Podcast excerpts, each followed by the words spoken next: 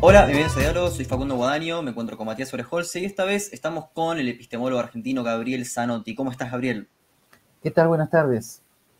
bueno, hoy vamos a discutir este, temas claves de epistemología. Entendemos que quizás en la audiencia haya, personas que no estén tan de acuerdo con, este, con el pensamiento de Gabriel, pero lo importante es, eh, por, ahí Gabriel me ve eh, extrañado, estoy hablando de a, partir del debate con Astarita, quizás ah. este, haya muchas personas que vean este, eh, vean o escuchen este episodio y digan, este, bueno, pero ¿por qué Gabriel? Bueno, creemos que tiene cosas interesantes para, para poder aportar y siempre hay que escuchar este, este, otras voces. Así que, este, bueno, siendo así, este, Matías, creo que querías empezar con una, con una pregunta, ¿no?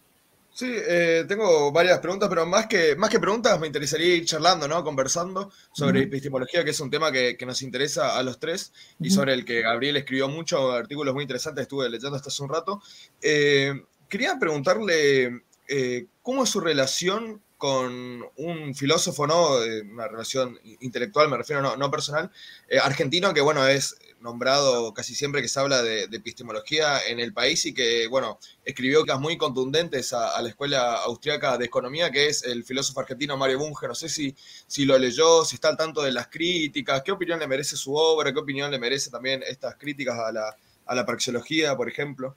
Sí, sí, estoy al tanto de las críticas, sí, sí, efectivamente. Em, y claro, me parece que en el caso de Mario Bunge, con respecto a la escuela austríaca, claro, se da lo que Thomas Kuhn llamaría un choque de paradigmas. O sea, eh, Mario Bunge es eh, representante de, un, aunque él no se califique así, del neopositivismo, tal vez se le podría calificar como el último de los grandes representantes de un neopositivismo pre-poperiano. ¿no? O sea, me parece que Mario Bunge se ubica en, un, en una posición eh, inductivista mm, parecida a la de Carnap, Carl Hempel, eh, esa epistemología prepoperiana, a la cual se está volviendo, ¿no? Después de eso podríamos conversar.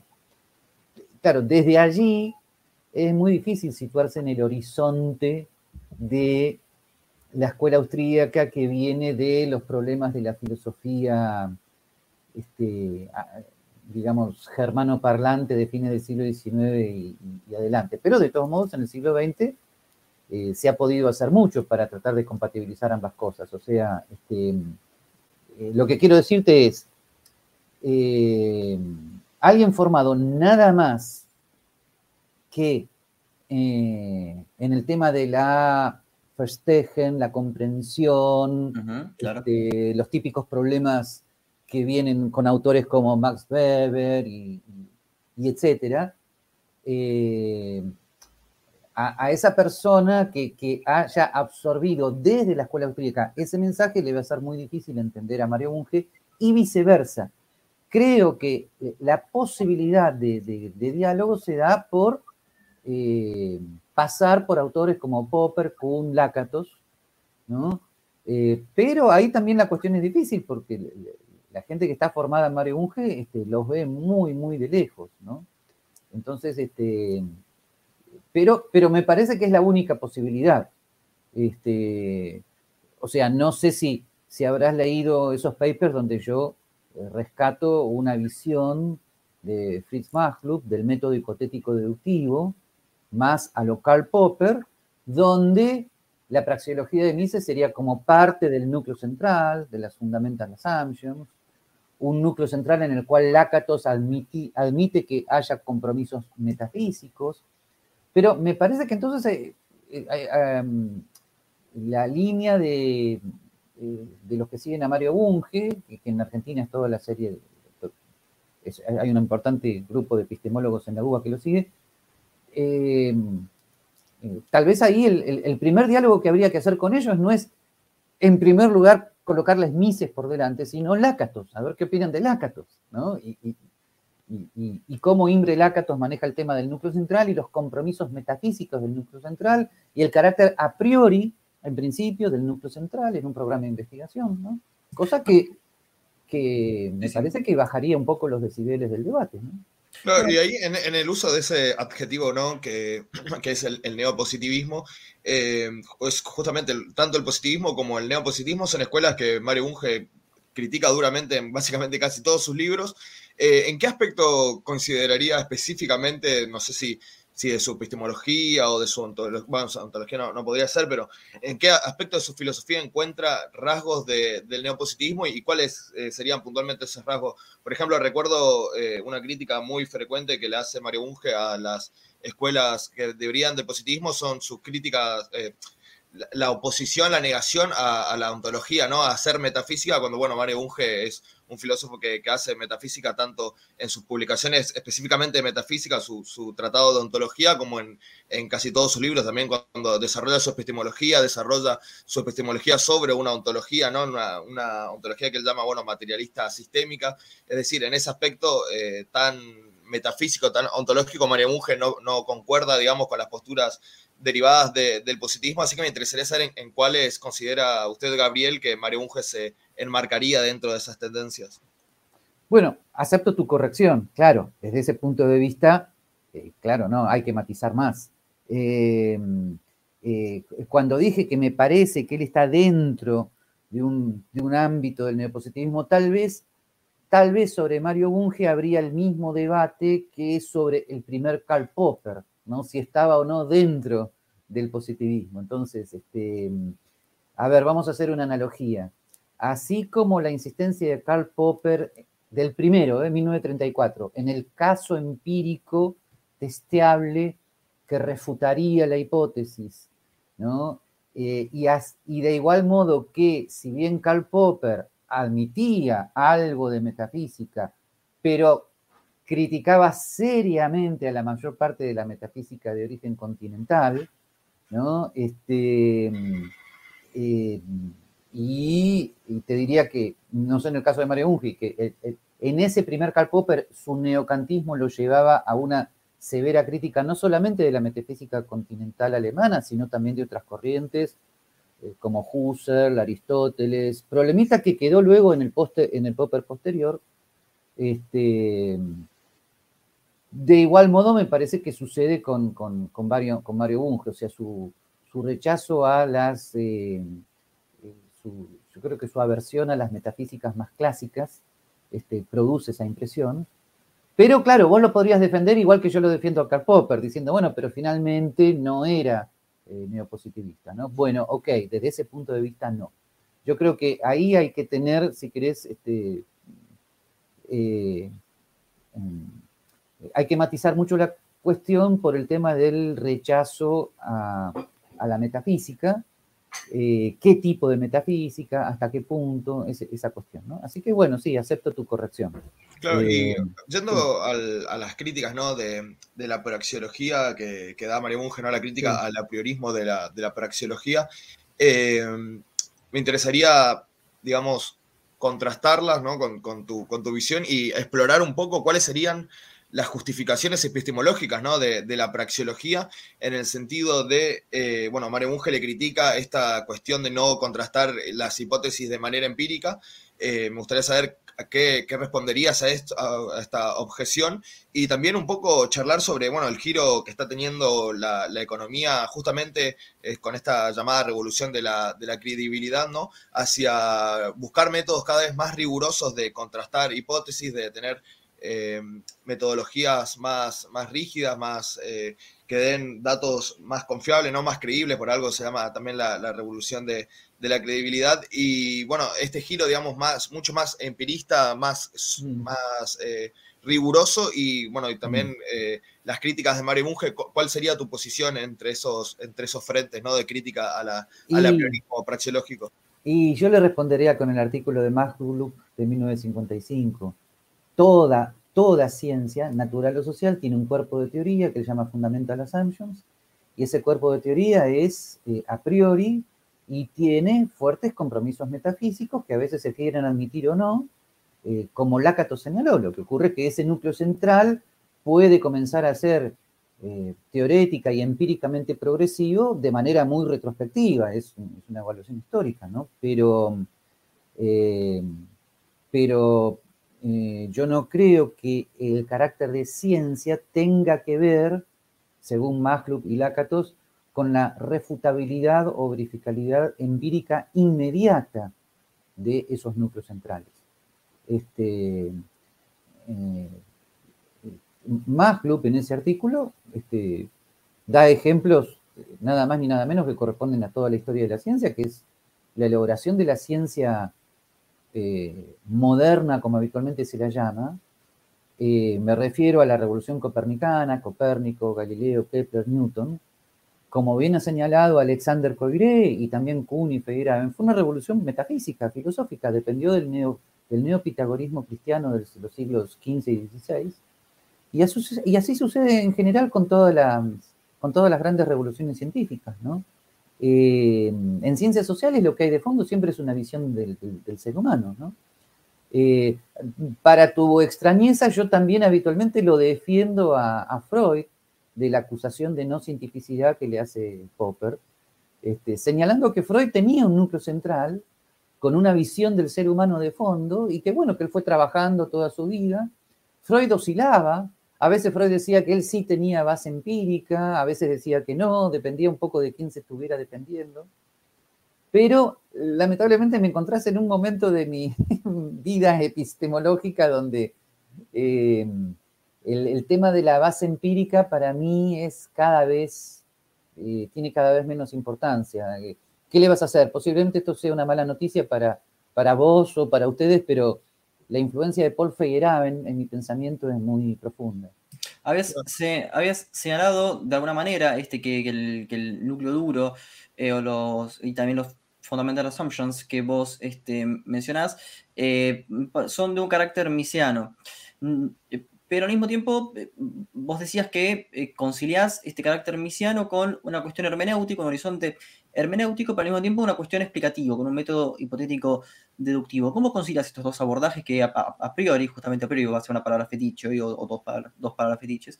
Este, mm, eh, ¿cómo, ¿Cómo lo concilio? Sí, me parece que una fenomenología, me parece que una fenomenología de Husserl abierta a cierta hermenéutica, como afirmaron algunos autores, posiblemente la interpretación que hace Gadamer de Husserl o la interpretación de Paul Ricoeur de Husserl, me, parece que la fenomenología de Husserl, abierta al tema del mundo de la vida como criterio hermenéutico fundamental, eh, admitiría eh, la justificación de, un, de, una acción humana, eh, como dice Husserl, abierta al tema de la intencionalidad y de los fines, y, que, y por lo tanto esa fenomenología puede ser el fundamento de la praxeología, y ahí viene la parte, si querés, fenomenológica y hermenéutica, pero a la vez esa praxeología está abierta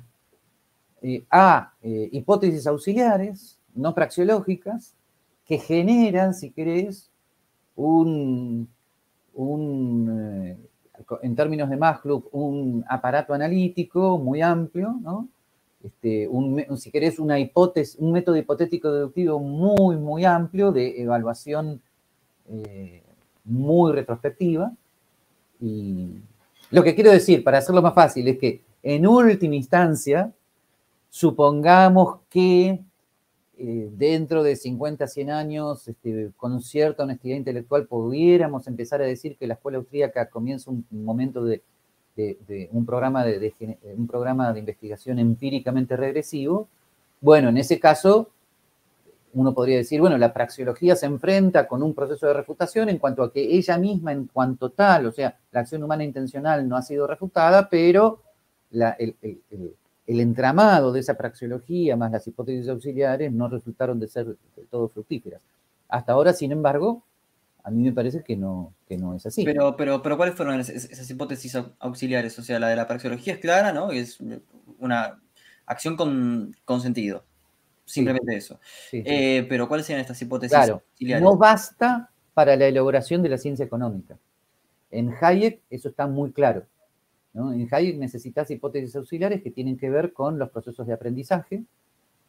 Este, y en Mises, que es lo que se discute con ciertos misianos que lo leen desde Rothbard, eh, hay condiciones del mundo real que él toma de la escuela clásica de economía, eh, o sea, eh, de la escuela pre-marginalista, como la existencia de precios monetarios, este, la desutilidad del trabajo, eh, ciertos temas de comercio exterior, que toma de David Ricardo, que son hipótesis auxiliares no praxeológicas en un sentido epistemológico del término, que son necesarias para la elaboración de la economía.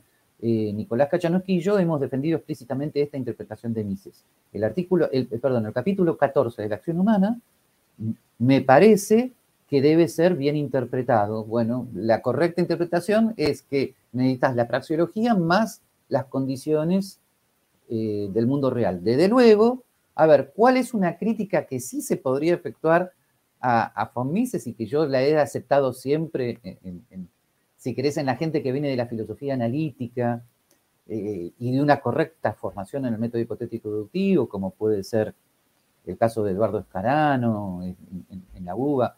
Eh, lo que ellos me dicen es, bueno, Gabriel, eso que vos decís, sí, parece ser claro, pero Mises no, Mises mezcla todo. Bueno, sí, ok, no es del todo claro, ¿no?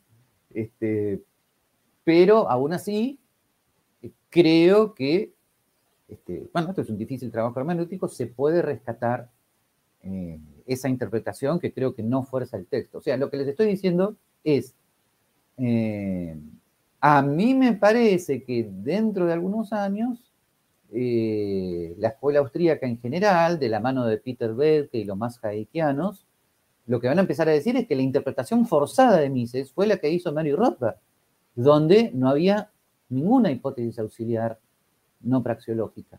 O como nos dijo una vez un Rothbardiano, sí las había, Rothbard también las admitía, pero si Rothbard las admitía, ¿por qué habló entonces del apriorismo extremo? ¿no? O sea, la interpretación de Mises como si fuera un apriorista extremo, como Rothbard lo, lo establece, me parece que es la inapropiada, ¿no? Pero en el artículo que escribimos Nicolás y yo, justamente decíamos que el progreso y el diálogo de la escuela austríaca en general se estancó con la interpretación Rothbard y el Mises Institute como si fuera la única, ¿no? Y eso tiene que ver mucho con, o sea, autores como Rothbard y Hoppe, después influyen mucho en algunos austríacos jovencitos que leen solo sus autores, este, no saben ni siquiera quién fue Lachmann. Bueno, pero a veces no es el caso eh, de, la escuela austríaca hoy en general, eh, por lo menos en los Estados Unidos, porque, porque al menos, al menos la gente del Mises Institute, personas como Salerno, David Gordon, saben que tienen que discutir con Lachman, Hayek, Masluk.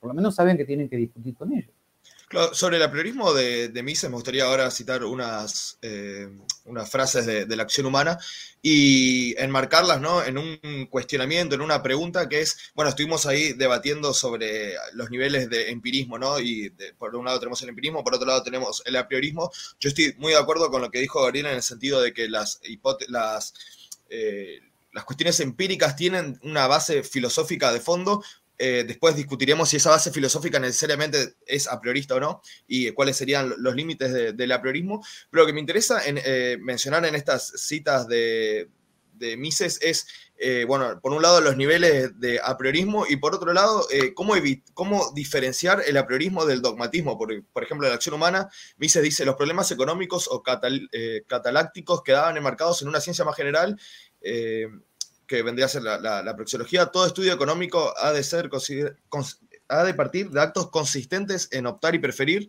La economía constituye en parte, si bien una, una versión mejor trabajada de una ciencia más universal, que es la praxeología.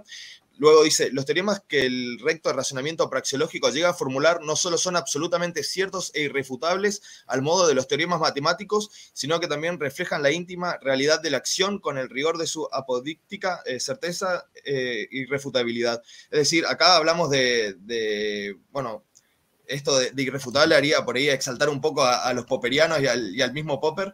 Eh, me interesa saber justamente cuáles serían eh, la diferenciación entre una postura dogmática y una postura a priorística si, se llega a la conclusión de que es irrefutable, ¿no? Sí, ten en cuenta que la misma objeción le hace Hutchinson a Masluk. Cuando Hutchinson le contesta a Masluk, la, primera respuesta que Hutchinson hace a Masluk sobre su famoso artículo del 55 es que eh, eh, al defender así un fundamental assumption, se estaba colocando en una posición dogmática. ¿Por qué?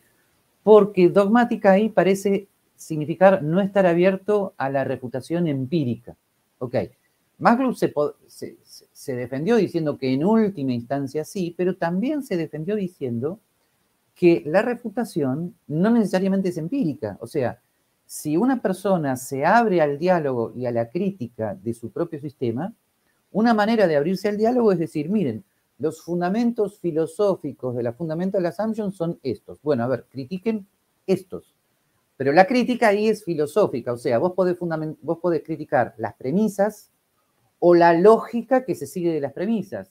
Las dos cosas no son propiamente empíricas, pero son críticas al final, teniendo en cuenta además que el último Popper destaca este tema de la crítica. La crítica no es solamente empírica, sino la apertura al diálogo como actitud racional. Entonces, yo puedo estar, por ejemplo, lo que pasa es que es una cuestión, si querés, de actitudes, temperamento, es aquí donde finalmente algunos hemos abandonado un lenguaje eh, demasiado pretencioso de Mises. Entonces, claro, una cosa es que yo diga, mi praxeología es absolutamente irrefutable. Bueno, y otra cosa es que yo diga, estoy relativamente convencido de los fundamentos filosóficos de la praxeología y, me abro al diálogo, al debate. ¿Ves? Son, si querés, dos actitudes diferentes. Este, y, y, finalmente, a veces estas cuestiones actitudinales, lingüísticos, marcan un poco la diferencia. ¿no?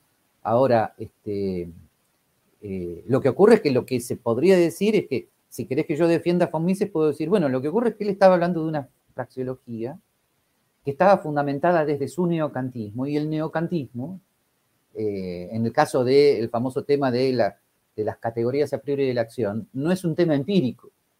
Entonces, él exageradamente lo que quiere decir, esto no es refutable empíricamente. Ahora, este, ¿es refutable de otro modo? Y sí, como si, te pones en un diálogo filosófico, hay que defenderlo filosóficamente. Em, eh, a ver, eh, no sé si me olvido algo de lo que dijiste. Em, sí, había otra cosa, pero... Por ejemplo, un libro como La acción humana que plantea básicamente explicar el, comportamiento, bueno, según lo que estoy entendiendo, no las premisas a, no serían refutables empíricamente, sino filosóficamente. me interesaría saber si para usted también podría o no haber una crítica que sea estrictamente psicológica, es decir, cuestiones de empíricas psicológicas que podrían llegar a, poner en cuestionamiento a, las ideas de la acción humana o solamente podría ser criticada desde un punto de vista filosófico, es decir, ¿qué papel jugaría la crítica psicológica en, la posible puesta en cuestión de, estos de estas eh, posturas. Ahí la psicología y la filosofía en el tema de la praxeología tienen una intersección que se debate muy frecuentemente, ¿no? Em, no sé bien qué tendrás en mente, pero, pero eh, a ver, este, la praxeología de Mises, aún dentro de los austríacos, no ha sido universalmente aceptada. Hay austríacos que siguiendo un poco a Karl Menger, eh, fundamentan la acción humana en Aristóteles. Como ya han visto, hay otros que han intentado el camino de Husserl. ¿No? Este, yo mismo, en su momento, este, puse algo de Santo Tomás de Aquino en la fundamentación de la praxeología. Eh, eh, lo que sí me parece, o sea, la psicología que sí se, el la escuela psicológica que un poquito más se alejaría de todo esto, si querés, es la que viene del conductismo, pero, sin embargo... a eso me refería. Sí, pero fíjate cuán amplio es el mundo.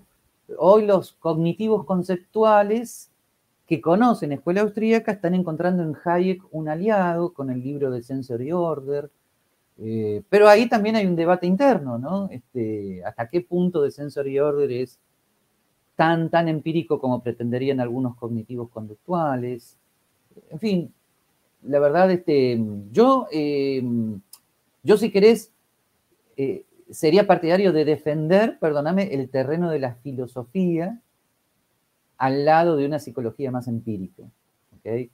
Por eso, por eso me siento más cómodo en Freud que en los psicólogos más eh, empiristas. Bueno, pero justamente en el, caso filosófico, este, en tu texto con Nicolás Kachanowski, el del 2015, sostienen que este, Mises básicamente eh, se podría em, eh, pertenecer este, a, bueno, como que habrá una, conexión entre Mises y Lácatos, eh, porque la, la praxeología sería el cinturón protector, básicamente.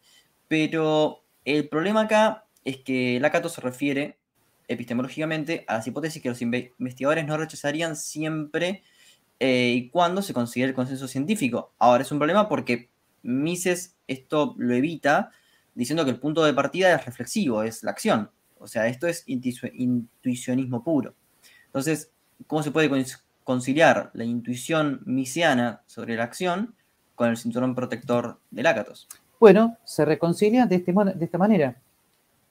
Cuando, el, cuando, aunque esto sea muy difícil de evaluar, cuando retrospectivamente un programa de investigación comienza a ser teóricamente y empíricamente regresivo, vos ahí podrías darte el lujo de, en términos lacataciones, de colocar al núcleo central, a la praxeología, en un cajoncito, mientras este, haya una especie de renovación del programa de investigación. O sea, en ese sentido, la praxeología no está exenta de un tipo de refutación empírica.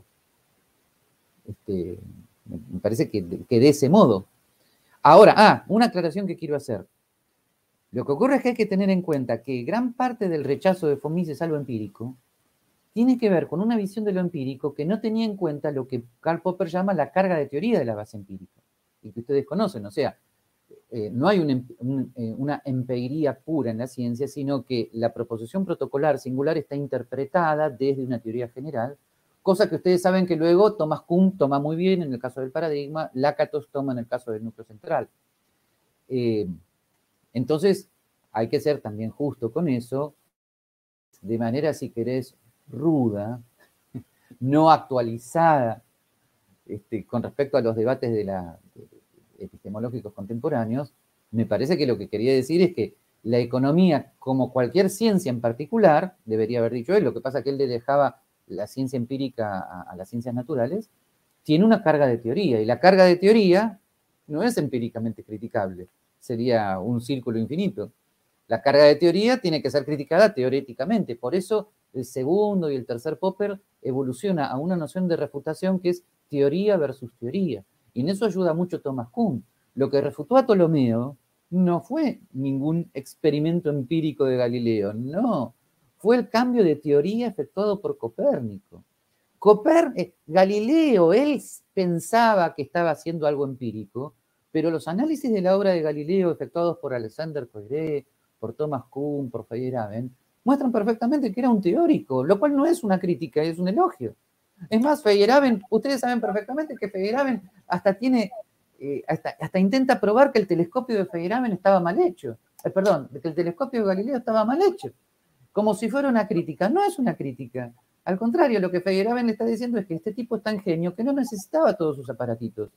Eh, el, eje central del progreso teórico de Galileo está en su libro Diálogo sobre dos sistemas del mundo, 1906, 36, que no tiene experimentos empíricos registrados, tiene lo que Thomas Kuhn llama experimentos imaginarios. Entonces, perdónenme mi entusiasmo con respecto a la importancia de la teoría, pero pero lo que yo diagnostico es que todo esto que han dicho el último Popper y luego Kuhn, Lakatos y Feyerabend, justamente es, muy, es un hueso muy difícil de roer para, para todavía la, la actual filosofía de la ciencia, porque a la filosofía de la ciencia, por motivos totalmente comprensibles, le es, sobre todo la filosofía de la ciencia anglosajona, le es muy difícil tragar, roer el hueso de la hermenéutica continental. ¿Por qué? Porque habitualmente es Heidegger, los postmodernos, pero no. La hermenéutica continental también es el primer Husserl, el Gadamer más dialogante con Husserl, este, eh, eh, y esa es la hermenéutica continental que de alguna manera trató de ser adaptada por Don Lavoy a la escuela austríaca, ligada con el tema de la comprensión en Lachmann, en Weber, en Mises, pero bueno, hay que seguir trabajando en esto. Eh, Nicolás y yo y, otra colega argentina, Agustina Borela, escribimos, y fue publicado el año pasado, un segundo ensayo donde tratamos de profundizar todo esto. O sea, ah, va a pasar mucho tiempo hasta que eh, los que están tratando de seguir con una filosofía de la ciencia más empírica, dialoguen con una hermenéutica continental que hoy en día está casi sumergida en la clasificación de posmodernismo. Acá me gustaría volver a, justamente al pensamiento de Mario Bunge, porque es interesante que él no se define ni como empirista ni como racionalista, sino como racio empirista, ¿no? Rescatando un poco eh, ideas kantianas ¿no? en, este concepto. Tenemos por un lado, que yo estoy de acuerdo con, vos, Gabriel, la, crítica al empirismo puro, es decir, al empirismo que considera que la ciencia solamente es hacer experimentos y que no hay nada de teoría ni nada de filosofía detrás, que es más o menos una idea que se podría catalogar de positivista en el sentido más decimonónico del término, ¿no?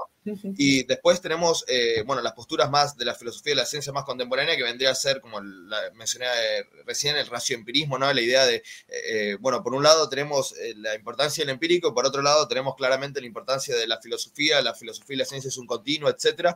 Pero en el caso de, Mises y la praxeología, me parece que en esta discusión, que me, me imagino los dos estaremos de acuerdo con una postura que intente integrar el racionalismo y el empirismo, se va un poco al extremo de, rechazar la experiencia. Por ejemplo, tengo una cita de Lashman del, 97 que dice, por lo tanto, Mises está en lo cierto cuando afirma que lo único que puede garantizar la validez de las teorías económicas es la lógica, no la experiencia. Me gustaría partir de esta cita, ¿no? Para una reflexión hasta qué punto es correcto epistemológicamente en la economía rechazar la experiencia para darle una prioridad a, lo que es la base filosófica, en el caso que podría ser la praxeología. Esas, citas lo, esas citas lo que te muestran es hasta qué punto el debate epistemológico de los 50, de los 60 y casi todavía hoy, todavía está inmerso en un debate entre, eh, entre Popper, Lakatos por un lado y el empirismo antiguo por el otro. O sea, incluso ustedes estarán al tanto de que ha surgido una corriente en epistemología de la ciencia que se llama New Experimentalism, que justamente lo que trata de rechazar ya de manera explícita, ellos saben a lo que van, es el tema de la carga de teoría de la base empírica. O sea, lo que te quiero decir es que me parece que ese inductivismo antiguo, perdón, ese empirismo antiguo, no está muerto, está resucitando. Eh, y está muy en boga en los debates científicos habituales, en los medios de comunicación, eh, a tal punto que es, es, es, es, si querés, lo que yo estoy diagnosticando es que la mayor parte de científicos y divulgadores científicos se manejan con un lenguaje que viene de ese positivismo antiguo. Y eso, eso genera entonces esas reacciones. ¿Qué quiere decir Glassman cuando dice, tiene razón que no la experiencia? ¿Qué tipo de experiencia? Entonces, eh, yo creo que la cosa va por ahí. Sí, eh, eh, a ver, el tema ahí es que si tenemos a la acción como categoría fundamental, será bueno saber los fundamentos lógicos, primero por los cuales esto sería una, categoría fundamental, eh, y no, por ejemplo, la razón del progreso humano para Morgan, que puede ser subsistencia. Quizás sería que, em, acá supongo que Mises hipotéticamente respondería que eh, para hacerse de sustentabilidad, de básicamente de, alimentos, hace falta acción. Bien, el tema es que... Ay, no te entendí el ejemplo. Sustentabilidad. Claro, o sea, este, sí, tenemos que, partir de categorías lógicas eh, fundamentales, en este caso acción, que es la de Mises. ¿Por qué acción y no este, trabajo? ¿Por qué? Este, ¿Por qué sería esa la categoría fundamental? Ah, tal vez porque él advierte que mm, en toda acción humana hay un aspecto de economización de recursos. O sea, en toda acción humana vos, eh, de alguna manera, este, estás buscando cuáles son tus fines prioritarios, los medios que conducen al fin, la noción de costo de oportunidad, y lo cual implica una mínima deliberación intelectual en tu acción. Se discutirá hasta, el infinito este, eh, la relación entre deliberación intelectual, pasión, inconsciente. Sabes que otro tema que me interesa, pero que está muy poco difundido es la relación que en su momento Mises estableció con Freud, no relación humana, pero sí teórica, que, y que los austríacos no han profundizado nunca, lamentablemente, pero toda acción humana tiene un mínimo de deliberación, este, comillas, um, lo voy a decir es medio difícil, antes de pasar a la acción más externa. O sea, la acción humana es en primer lugar deliberación. Pero acá me, interesa, ahora que mencionaste a Freud, ¿no? Tenemos por un lado la escuela austriaca, ¿no? Que vendría a ser como una especie de. vendría a entrar dentro de, la heterodoxia en economía. Y por otro lado tenemos el psicoanálisis, que vendría, por lo menos desde, desde mi formación, ¿no? Que es más cientificista, ser una especie de, heterodoxia en psicología, que es o catalogada como, como pseudociencia, eh, justamente, bueno, por conflictos que tienen que ver con, la experimentación empírica, es decir, eh, la carencia de testeos empíricos en las obras de Freud, la posterior refutación empírica y los cuestionamientos epistemológicos, entre ellos el, cuestionamiento de, de Popper, entre otros, ¿no? También hubo críticas de, de Lakatos, etcétera. Eh, me interesa discutir, eh, ahora después podemos volver a la psicología y profundizar más y ahí seguro va, a estar muy interesado Gabriel, pero en, lo que es exclusivamente de economía, después volvemos a, mm. la psicología. ¿Cuál es el riesgo de, la escuela austríaca de quedarse de, alguna forma estancada para lo que es el resto de, la economía? En el sentido de, por ejemplo, hay un trabajo que es interesante de un paper de Juan Cabral y Florencia Pusi, que analiza los últimos métodos de, de economía de, a partir de la revolución de la credibilidad, eh, el uso de los conceptos más rigurosos y eh, las escuelas heterodoxas de, economía y cómo en la mayoría de las publicaciones ¿no? de, los journals no aparecen estos conceptos, es decir, eh, los, los conceptos de más de, modernos de la psicología no, no, aparecen en los papers, por ejemplo, de economía marxista, no aparecen en los papers de, de la escuela austriaca y esto sí, esto, esta revolución de credibilidad se sigue eh, extendiendo en, la economía, va a terminar haciendo que haya una especie de nicho de, economista que vendría a ser eh, los, los austríacos que no logra adaptarse a los estándares de, las publicaciones más modernas, como exactamente pasa en el psicoanálisis. Uno lee un journal de psicología científica y un paper de psicoanálisis no, no existe. De hecho, ahí disciplinas enteras del psicoanálisis que no tienen una sola publicación. Por ejemplo, eh, el psicoanálisis lacaniano no se puede encontrar en ningún journal un metaanálisis que estudie, ni siquiera que lo refute, que estudie la eficacia de la terapia lacaniana. Bueno, no hay en la literatura, nadie se tomó el trabajo de hacerlo, ni siquiera para dar una, conclusión negativa, es decir, no, se puede encontrar directamente. ¿Cuál es el, riesgo ahí de, la escuela austríaca de quedarse eh, al margen? a ver, el riesgo ya existió y ya se sufrió. O sea, finalmente la escuela austríaca más eh, Rothbard Hoppe no solamente corre ese riesgo, ya lo corrió, es un lugar intelectual aislado, no tiene comunicación, ellos no quieren hablar. E, ellos mismos incurren en cierto esoterismo de su propia esoterismo como hacia adentro, ¿no? De su comunidad científica. O sea, ten en cuenta que los que venimos de la línea Hayek, Peter Beck, que somos los que tenemos dificultad para hablar con ellos, imagínate los demás, ¿no? Bueno, Así que ese riesgo ya se corrió, pero precisamente, eh, desde un punto de vista de sociología de la ciencia, eh, eh, esta última generación de los austríacos, Pito Goethe y compañía, este, están tratando, en la medida que, puedan, de corregir la cuestión. Si vos vas hoy a los journals norteamericanos de macroeconomía, cada vez más, aunque bueno, es muy difícil esto de contabilizar, ¿no? Pero cada vez más hay ciertos artículos de macroeconomía que aceptan eh, el debate en igualdad de condiciones sobre lo que se llama la macroeconomía austríaca. Y también con reticencias, pero de vez en cuando hay también ciertos journals que aceptan el debate epistemológico. Este, eh, últimamente en Estados Unidos se ha removido bastante el avispero, ¿no? Entre algunos epistemólogos y filósofos que están debatiendo los mismos temas que debatimos este, Nicolás Kachanowski y yo en ese artículo del 2015, este, este, Schial, etcétera, Limpechter, es, un avispero muy chiquitito, pero, pero se está removiendo. Bueno, justamente Schial lo, lo, tilda de extremista a Mises. Sí, por supuesto, pero el asunto es que ahora Schial, por lo menos, no sé hasta qué punto, no lo conozco, ojalá pudiéramos encontrarnos alguna vez. Gial está discutiendo ahora con Nicolás y conmigo. ¿Ok? Ese es el progreso de la cuestión. Eh, creo que, creo que ese es un progreso para todos. Este, o sea, somos los austríacos de la última generación lo que estamos debatiendo con Gial y Gial con nosotros. O sea, lo que te digo es que el progreso consiste en que Gial no es que escriba un artículo aislado donde diga Mises se equivocó y punto y ya está, sino que hay otro estatus del debate en este momento. Eh, o sea, en última instancia, poco a poco me parece que la escuela austríaca está comenzando a escribir en igualdad de condiciones, pero, eh, pero yo, no, yo no soy, yo no tengo la bola de cristal para decir qué va a suceder. Posiblemente, posiblemente el peso muerto de esa escuela austríaca aislada no se levante nunca. Ahora, Gabriel, la verdad que quieren que... le diga, yo, yo, yo no puedo. No, no, no, eso, eso, está, eso está bien. Ahora, ¿no crees que justamente alguna de estas marginaciones eh, de la escuela austríaca em, no fueron básicamente por su programa específicamente?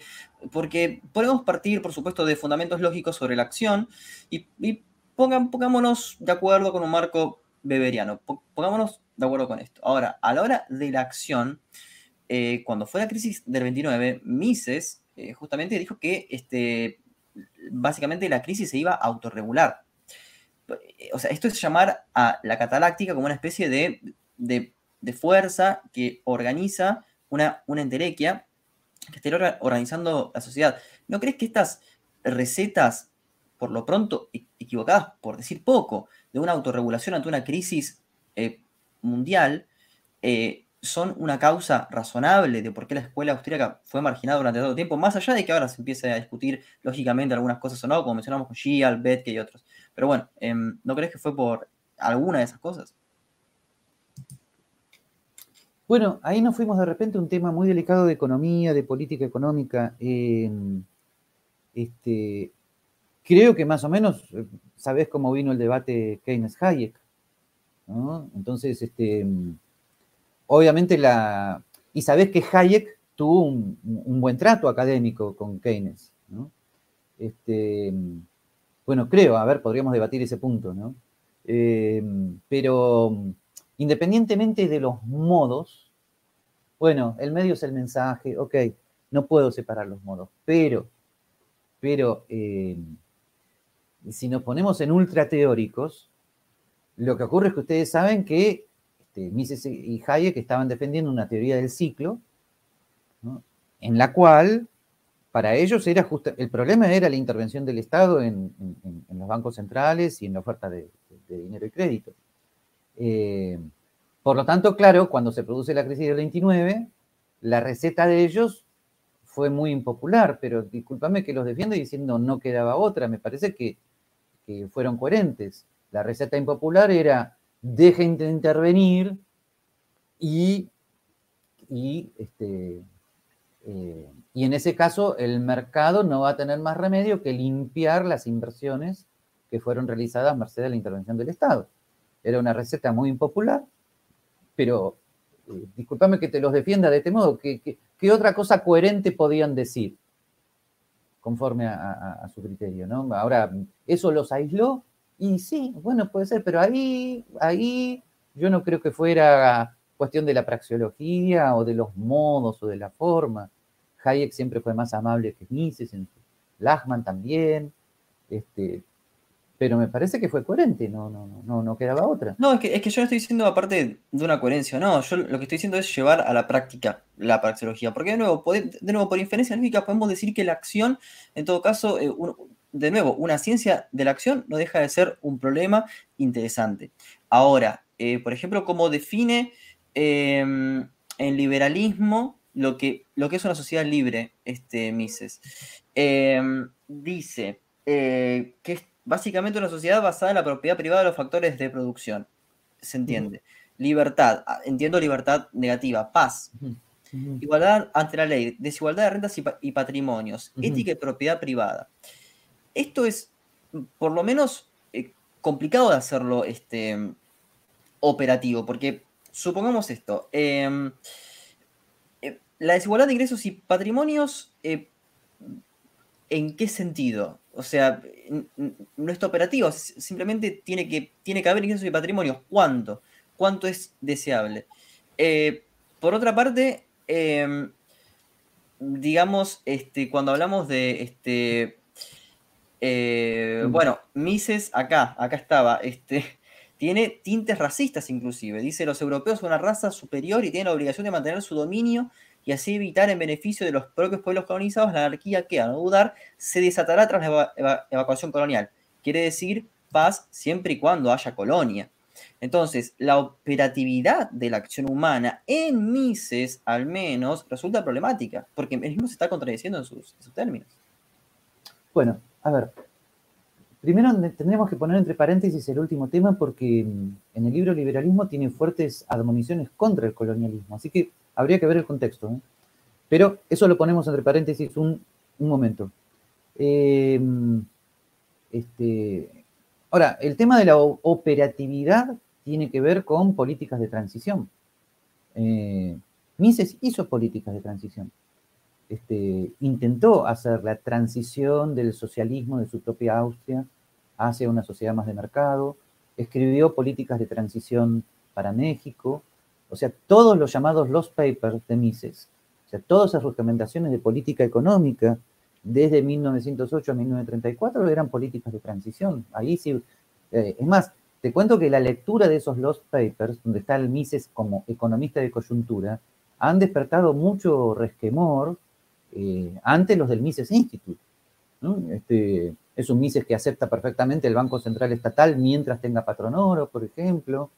Este, o sea, la verdad, este, me parece que necesitaríamos una visión un poco más matizada de von Mises este, eh, o sea, yo, ahora, yendo, yendo a la situación actual, no sé, la actualización del debate sobre desigualdad, rentas y patrimonios es el, eh, habría que actualizarla diciendo la mayor parte de los liberales estamos en contra de la redistribución de ingresos, al menos como la propone John Rawls. Eso actualiza un poco el debate.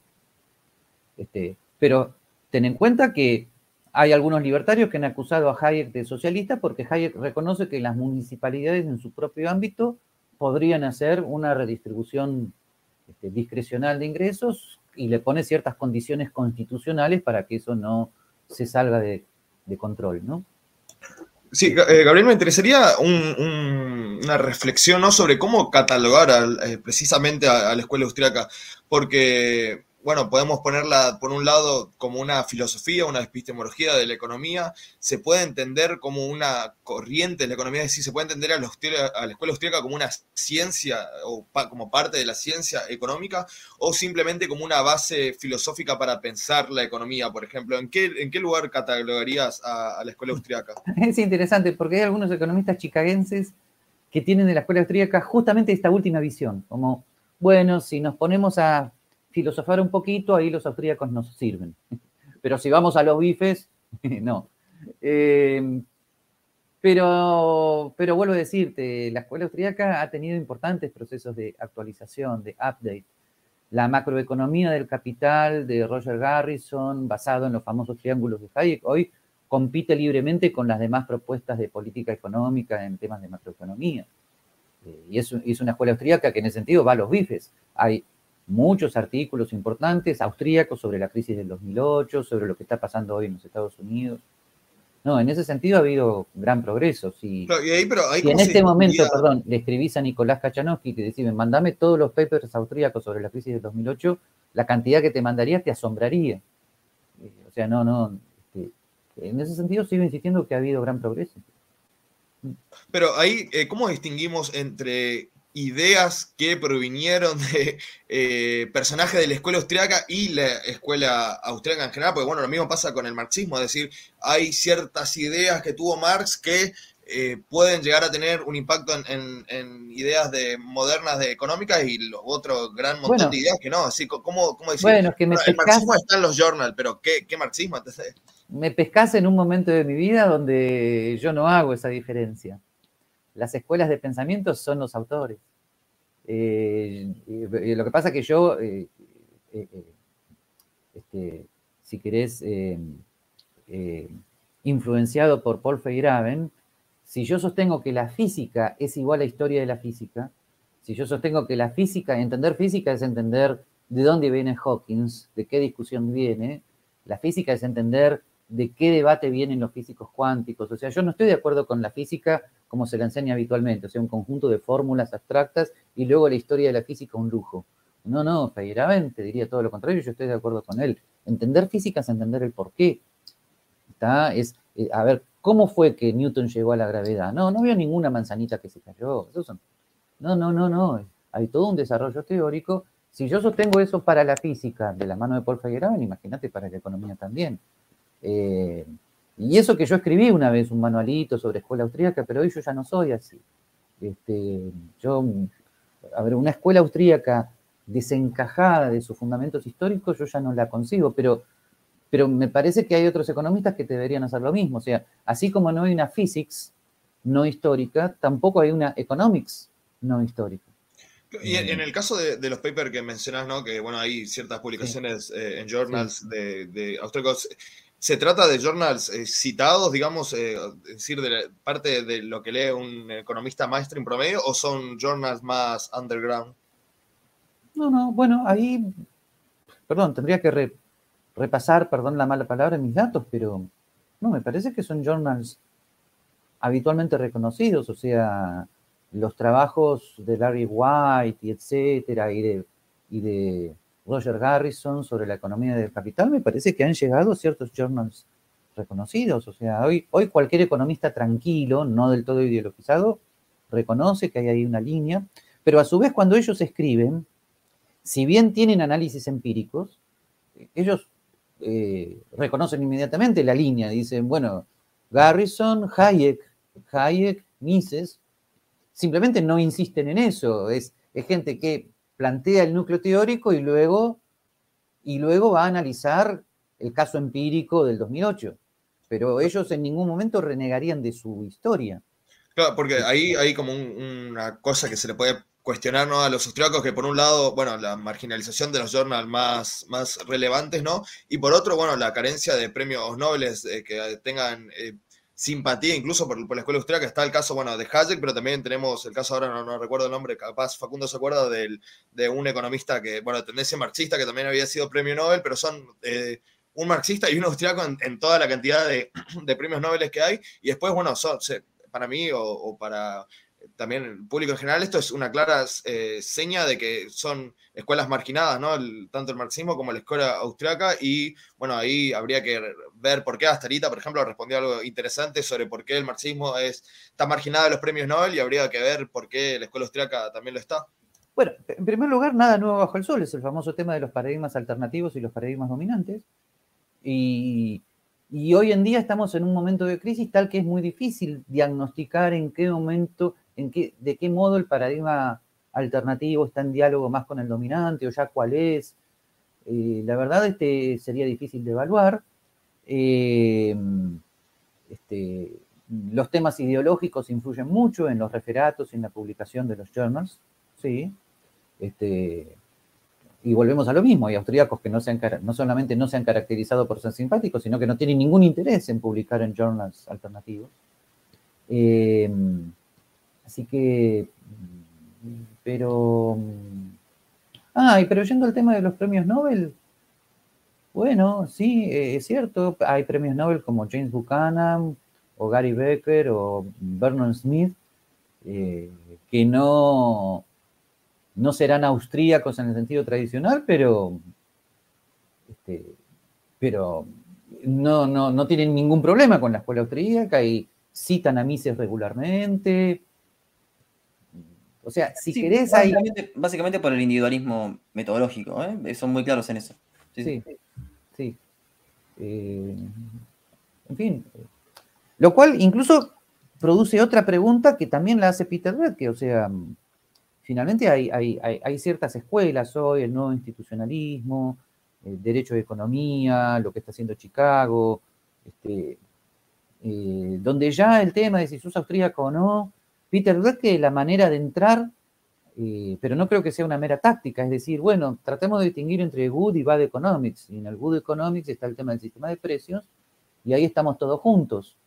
Eh, James Buchanan, este, Oliver Ostrom, este, eh, Economics, austríacos, por supuesto, y ahí tenés razón, Matías, tal vez lo que más tenemos los austríacos en este momento que ofrecer es por un lado el tema de los fundamentos filosóficos de la economía, que no es poca cosa, y creo que en el tema de la macroeconomía, eh, sí, creo que ahí hay un mensaje muy, muy claro, ¿no? O sea, creo que finalmente, este, discúlpenme, Facu y Matías, me parece que retrospectivamente eh, el debate Hayek-Keynes últimamente se está inclinando a favor de Hayek.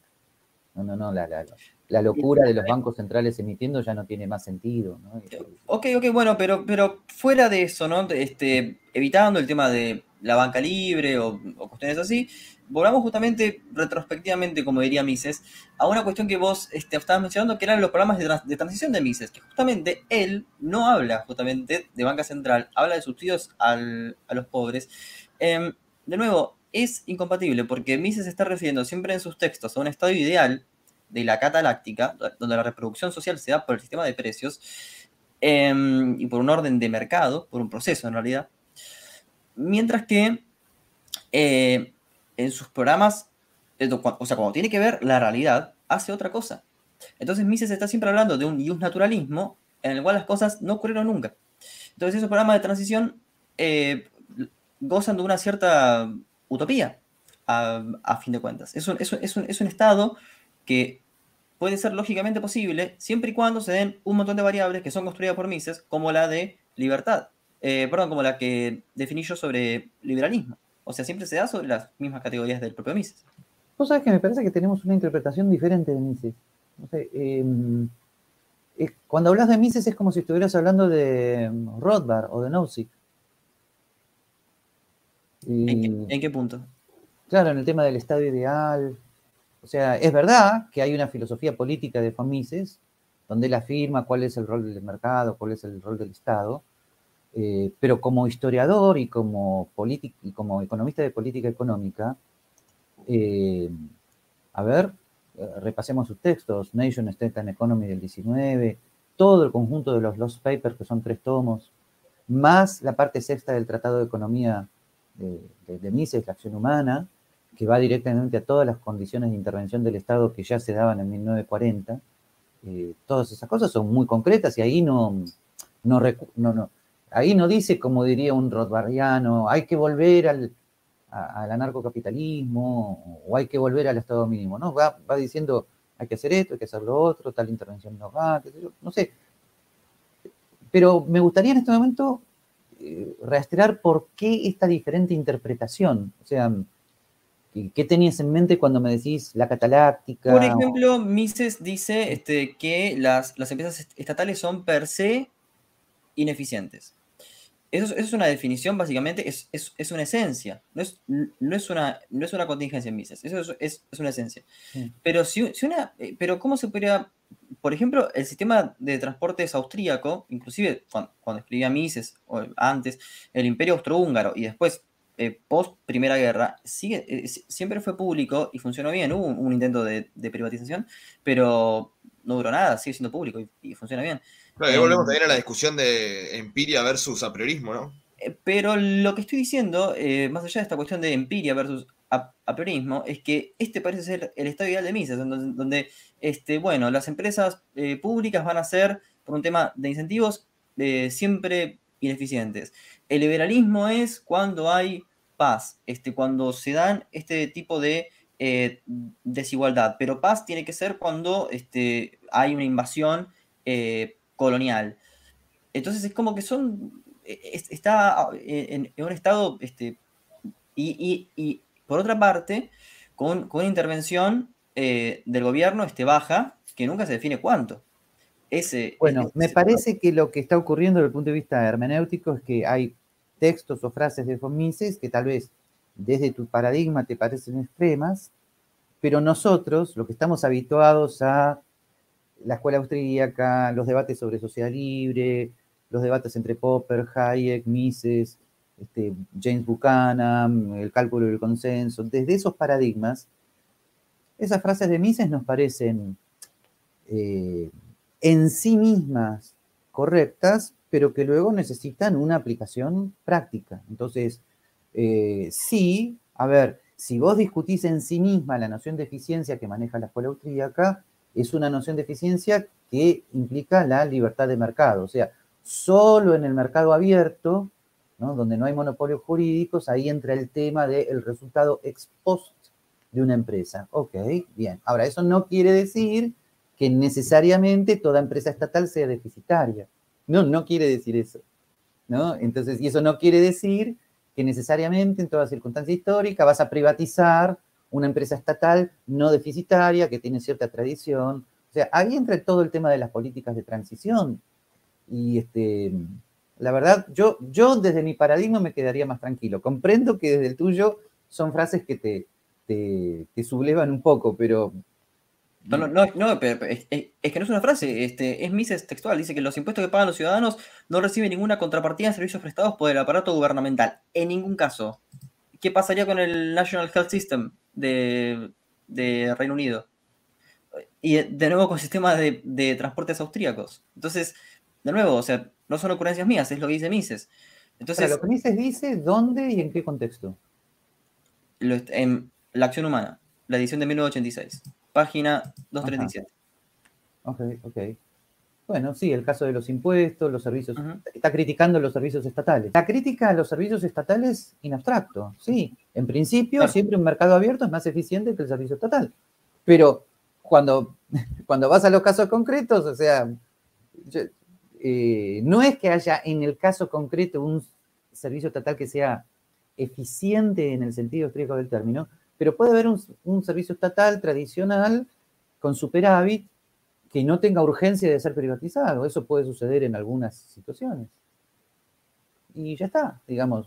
y ahí entran cosas en las cuales, fin, a veces me parece que la pegó, otras veces no, que es la diferencia entre mediano, entre corto, mediano, largo plazo, te sugeriría que leas, por ejemplo, la propuesta económica que hace para, la, para México, ¿no? que es un texto, si mal no recuerdo, del 42, y vas a ver como, por ejemplo, la... La, tengo abierto acá y yo, y yo justamente... La eliminación de los aranceles que propone es progresiva, no es inmediata. Es, muy parecida a las, a las Reaganomics, vas a verlo mucho. Bueno, la Reaganomics al lado, de, al, lado de lo que sería lo ideal fue nada más que la Reaganomics. ¿Qué quiero decir con eso? Fue, escúchame, fue, eh, a ver, bajar impuestos, tolerar el déficit norteamericano, and hope for the best. O sea, si querés, este, desde el punto de vista de la escuela austríaca, la escuela, la Reaganomics tiene un 450. Pero, es que, pero es que eso es lo que estoy diciendo. O sea, el Mises, o sea, cuando Mises ve la realidad, ve lo que pasa, se parece mucho más a. Eh, en realidad sería una mezcla entre este Laffer y este. Ah, Dios mío, se me fue el nombre, el, que, el que lo sigue a Volcker. Eh, el de la Reserva Federal, el que lo sigue a, a Greenspan. Es muy parecido a la política que hace Greenspan del 80 y entre Volcker el 81-82, Greenspan del 83-84 cuando, cuando asume en adelante. O sea, tasa de interés altísima, el tipo de cambio lo vamos tocando según este, como, como se acomode para que la inflación se baje por tasa de interés alta. O sea, es como que es un programa muy heterodoxo, no es ortodoxo para nada, las Reaganomics, y pasa lo mismo con, con Mises. O sea, acá, acá de nuevo lo mismo. O sea, Laffer en teoría te puede decir, bueno, baja impuestos al al, los, al porcentaje más alto y después, en la realidad, no pasa eso. O sea, por algo, justamente los Reaganomics, en, el 81 se cortan impuestos, en el 82 suben impuestos, después en 84 suben impuestos, en 86 se corta de nuevo. O sea, bueno, eh, admito perfectamente el debate sobre qué políticas económicas propuso Fomises y si son más prudentes o imprudentes. Eh, eh, pero ay, perdóname que te diga, ¿no? no esto pero para mí el eje central es cuál es el núcleo central teórico de von Mises. No, no. Este, eh, vuelvo a decirte, a mí me parece que como que haciendo política económica, me parece que era mejor de lo que vos supones, pero aún así, por ejemplo, hay un paper en los Lost Papers, vos sabés que en 1921 él propuso que el Banco Central Austríaco se uniera al Banco Central Alemán. Está bien, Gabriel, pero no, digo, yo, efectivamente no, estoy diciendo que sea malo. No, estoy diciendo que sea malo. Yo lo que estoy diciendo es que se contradice con lo que propone en eh, sus fundamentos filosóficos. Eso, eso, es lo que estoy diciendo. Yo, estoy diciendo si, es bueno o malo en este caso. Bueno, bueno, ok. La verdad, habría que ver qué tipo de contradicción, cuánto, en qué medida. claro, estás hablando con alguien para el cual la fundamental contradicción es la contradicción intrateórica. ¿no?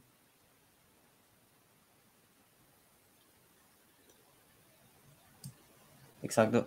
No sé si salvando las distancias, es como si vos me dijeras que no sucedió por suerte, pero te digo un caso extremo. Es como si me hubieras dicho, mirá, Von Mises lo asesoró a Caballo y estaba muy contento con los primeros años. Yo diría, bueno, lástima para Von Mises, quiere que te diga, pero bueno, eh, Gabriel, me interesa saber cuál es tu postura exactamente. Bueno, leí varias cosas que escribiste sobre Von Mises, pero pocas menciones a, Rothbard y cada tanto te veo como eh, indirectamente decir, bueno, eh, Rothbard es mucho más extremo que Von Mises.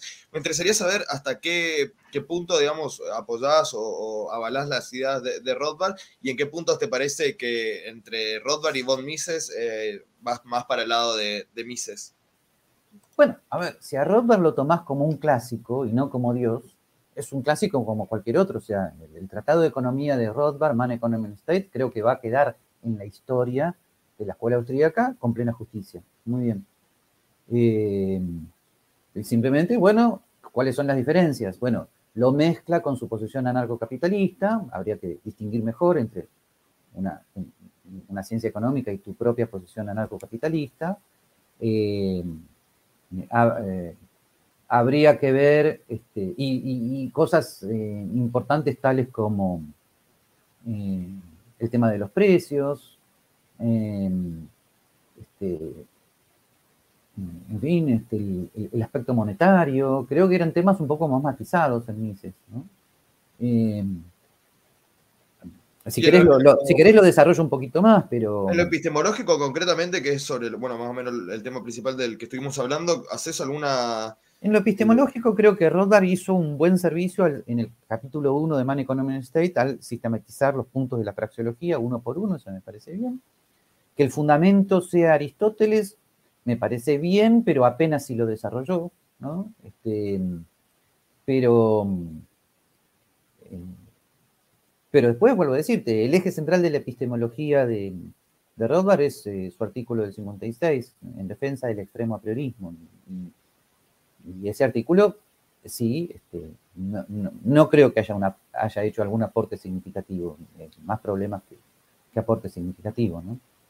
Este, no, pero igual, igual es, em, es curioso porque la diferencia que, que, se vería rápido entre Mises este, y, y Rothbard sería em, la cuestión de acciones con fines concretos, con fines deliberados, eh, mientras que en Hayek y Rothbard no.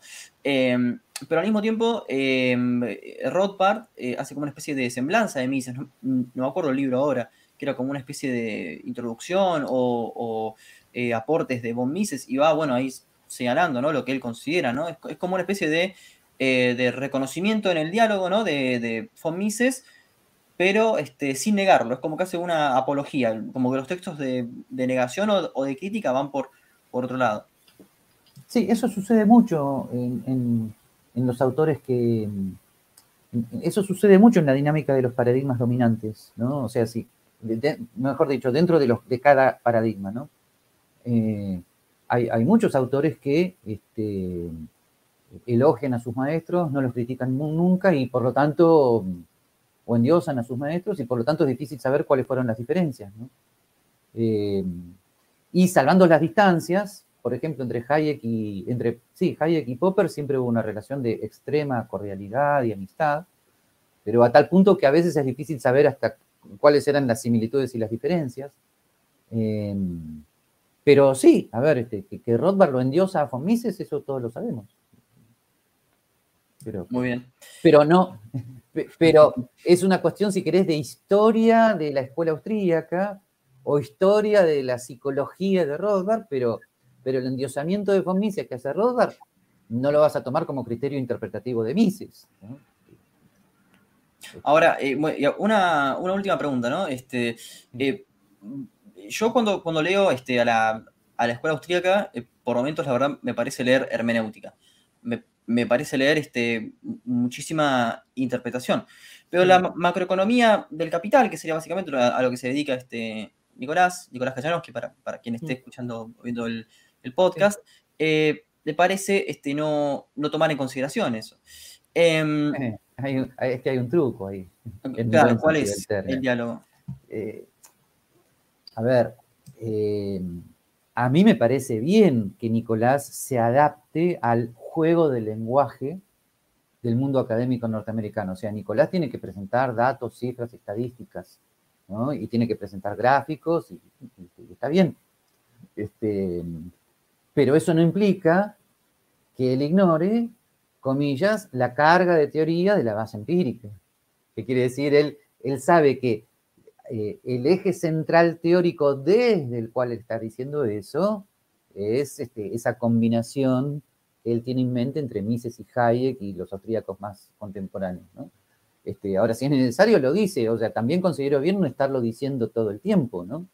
Eh, o sea, la, verdad, si querés, que acá hay una cuestión de ética académica que me parece que a veces es delicada, pero, a ver, este, Roger Garrison, cuando empezó a escribir esto y cuando también empezó a, escribir en igualdad de condiciones con los demás macroeconomistas, este, dijo claramente que él se basaba en los triángulos de Hayek, ya está, pero no tuvo necesidad de estar diciendo todo el tiempo, miren que, miren que esto es Hayek, que sí, era obvio que es Hayek, él lo dijo, ya está, no hay...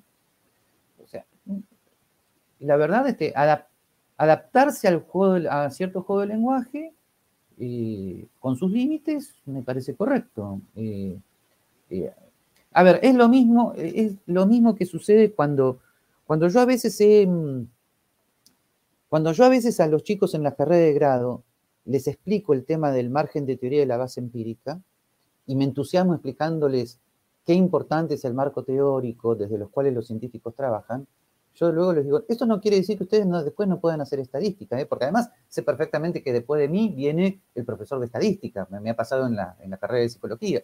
Entonces, o hay que ser coherente, o estoy en contra de que se haga estadística y entonces lo tengo que decir y mi convivencia con los demás profesores va a ser difícil, o estoy de acuerdo con que se haga, que realmente es mi posición, pero lo que yo afirmo ante los chicos de la carrera de grado y también frente a un colega si me lo pregunta es, pero eso tiene un límite un límite que habitualmente cierto neopositivismo desconoce. O sea, vos podés hacer toda la estadística que quieras, pero las variables que estabas intentando relacionar vienen dictadas por una carga teórica previa que podría ser discutible. Exactamente, eso, eso, esa, esa es la, metodología cualitativa, en la cual, bueno, no nos podemos poner de acuerdo en términos de lo que Mises, por ejemplo, ontológicamente define como sociedad libre, que es lo que estábamos diciendo recién, con las condiciones necesarias sobre paz y todo eso, pero bueno, puede ser otro debate respecto al libro Liberalismo de Mises. Es sí, otra, sí, sí, me parece que sí, en todo caso lo repaso de vuelta, pero me parece que efectivamente tenemos una visión diferente de ese libro. Así que... Eh, posiblemente permitime que lo repase. Perfecto, sí, sí, yo estaría atento. Y, tenemos un debate sobre ese libro que creo que los dos reconocemos que es un libro muy importante. Sí, tanto Mises como Hayek, como, varios pensadores de la, de la escuela austríaca este, son, son importantes. A todo esto, bueno, paso chivo, este, hace poco se, publicó un paper este, donde critico al orden espontáneo de Friedrich von Hayek. Este, también estás, este, espero tus comentarios. ¿Me Gabriel, enviar el paper si sos tan amable? Por supuesto, igual está en academia.edu. Está abierto ahí. Este, Salerno ah. lo vio, no, no, no comentó nada. No espero que Salerno dialogue conmigo. ¿eh? ¿Pero estaba, en inglés? Este, en inglés? No, no, por eso, por eso. No, no, no, no, por eso. Salerno no lee español, ¿eh? no te lo digo desde ya, no lee español. Este, no, no, no, no, por eso, por eso. Pero además, en el Mises Institute, no sé si te leerían aunque estuviera escrito en inglés. ¿eh? Ahí viene un problemita, ¿no? Este, pero bueno, yo, yo creo que habría otros ámbitos donde podrías mandar tu artículo y tener un debate un poquito más fructífero. ¿no? Este, eh, ten en cuenta que Salerno es el famoso autor del artículo Mises y Hayek deshomogeneizados, ¿no? Y, el, mensaje que él está dando es, Mises es bueno, Hayek es malo. Bueno, está, ¿no? Por eso, bueno, en ese sentido, bueno, este, ya estoy también trabajando en una crítica de Mises que también te la enviaré, Gabriel, en, su momento este, apropiado. Pero lo importante siempre es conceder algunas cosas a la, praxeología, creo que hoy lo hemos hecho. Y así finaliza otro episodio de Diálogos, este, en este caso en su versión podcast. Gabriel, muchas gracias por participar, pero como cualquier invitado, este, te sometemos a la prueba de rigor de que nos recomiendes un libro, cualquiera, no vale la acción humana, cualquiera este, que, este, que te guste, te haya influenciado, que esté leyendo. Pero perdón, ¿cualquiera de la escuela austríaca? No, no, no, en, particular, de lo que. Ah. Este, y después, eh, para quienes nos siguen en Spotify, no en YouTube, que nos van a, bloquear, sino por copyright, eh, una canción, cualquiera. Eh, bien. Bueno, con respecto al libro, sí, sí, sí, Living Economics de Peter Becker. Ok. Seguimos con la escuela austríaca. sí. sí, sí, yo creo que mm, marca la línea actual de, bueno, perdón que en el, castellano esto se repite, ¿no? de actualización de la escuela austríaca. Me parece que ese libro marca el hacia dónde. ¿no? mi canción, disculpame, pero no es que no me guste la música, te puedo recomendar la sonata en la de Mozart perfectamente, pero... Tiene que ser algo, algo, algo, algo corto para, para poder poner en Spotify, no, no, no. Pero, en serio, si querés que te recomiende algo, ¿para qué quieres ir recomendar? Si, querés lo digo con toda sinceridad, escuchen Mozart y calmen la mente, ¿viste? Con Bach también. no, ponemos algo de Mozart que, no sea demasiado Después de eso, podés ir, disculpame el entusiasmo, a otros géneros musicales y entenderlos y captarlos, pero ahí hay una forma mentis, hay una genialidad. Es como, la acción humana, Mozart, en ese sentido. Ay, perdón, sí, más o menos. Este, no, yo, discúlpame, es mejor. Porque no tiene flor. ¿eh? no, no, no, es, mejor. En fin.